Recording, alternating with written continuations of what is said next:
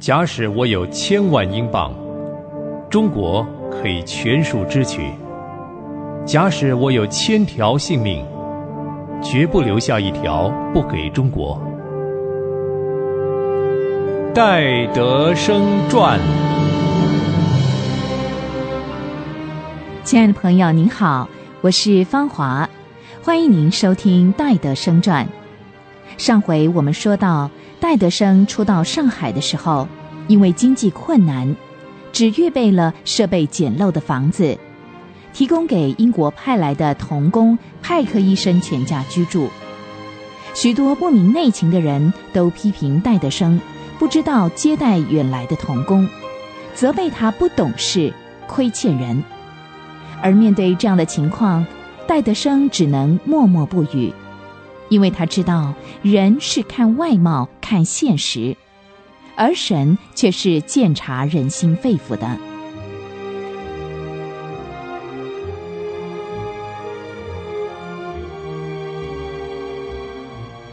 那个时候，戴德生不但自己口袋里没有钱，就连派克医生所带来的盘缠也所剩不多了。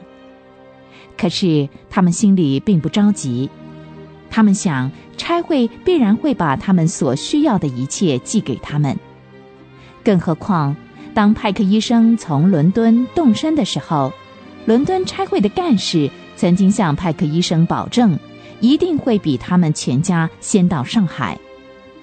但是戴德生和派克医生把伦敦的来信通通拆开来看，里面居然没有提到他们所需要的经费。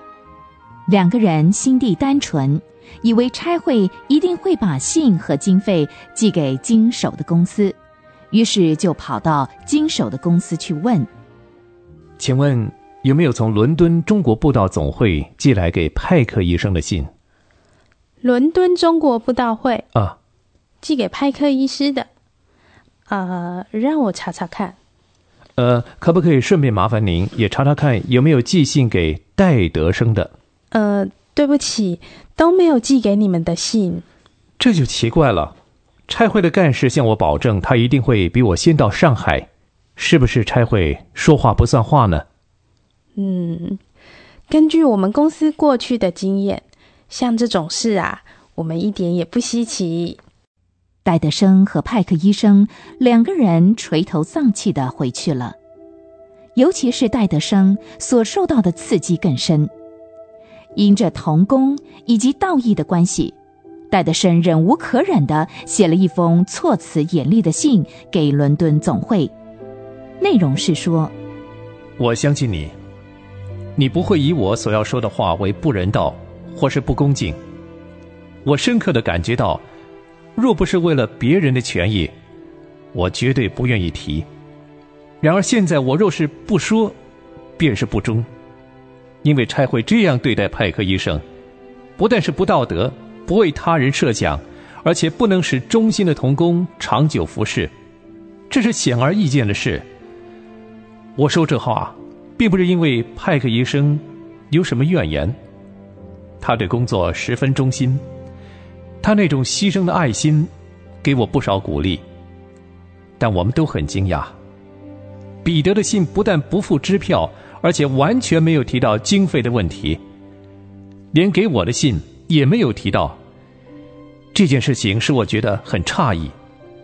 几天后，我们又接到差会九月十五号的信，我们非常高兴，但是很惊奇。打开一看，又落了空。我们看见你们的疏忽。我们对于差会董事个人、秘书以及干部都很尊敬。但我不能不说，差会过去的措施非常可耻。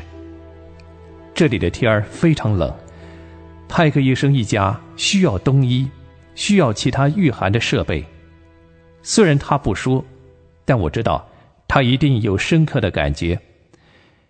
希望以后不再有同样的事情发生，以免差会所派的宣教士忍受不必要的痛苦。戴德生这封信虽然写的措辞严厉，但是他对神的工作却不灰心，他仍然和派克医生和一些传教士们到乡下去讲道，以及分送福音小册子、福音单张。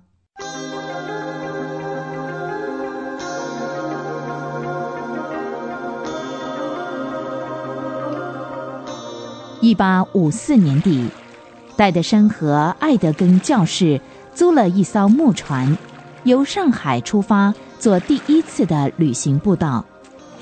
小船沿着黄浦江向南夜行，天亮的时候到了松江府，两个人上岸走走，到了一座庙，庙里的和尚都好奇地涌上来看这两位洋人。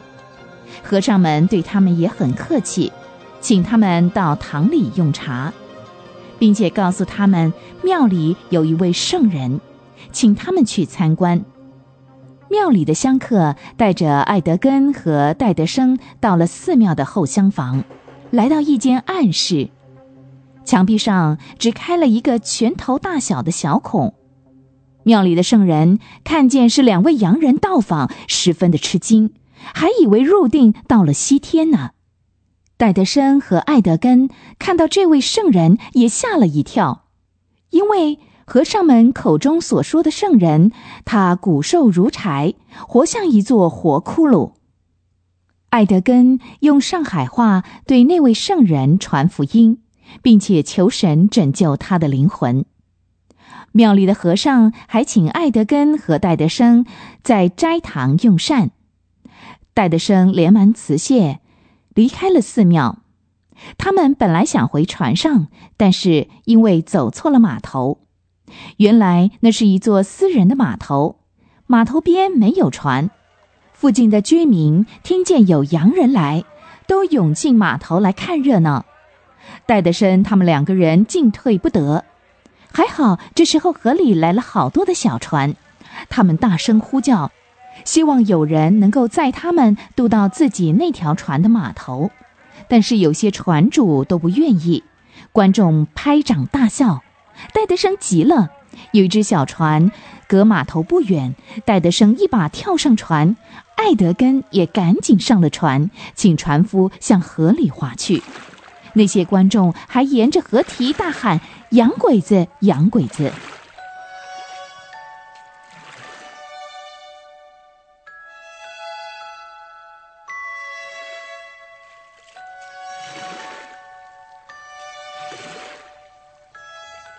隔了一天，船开到了嘉善，艾德根和戴德生又到了一座庙里，看到一大群的妇女在拜菩萨，拜完了以后就退到一座塔里，他们围绕着寺庙参观了一圈，回到院子。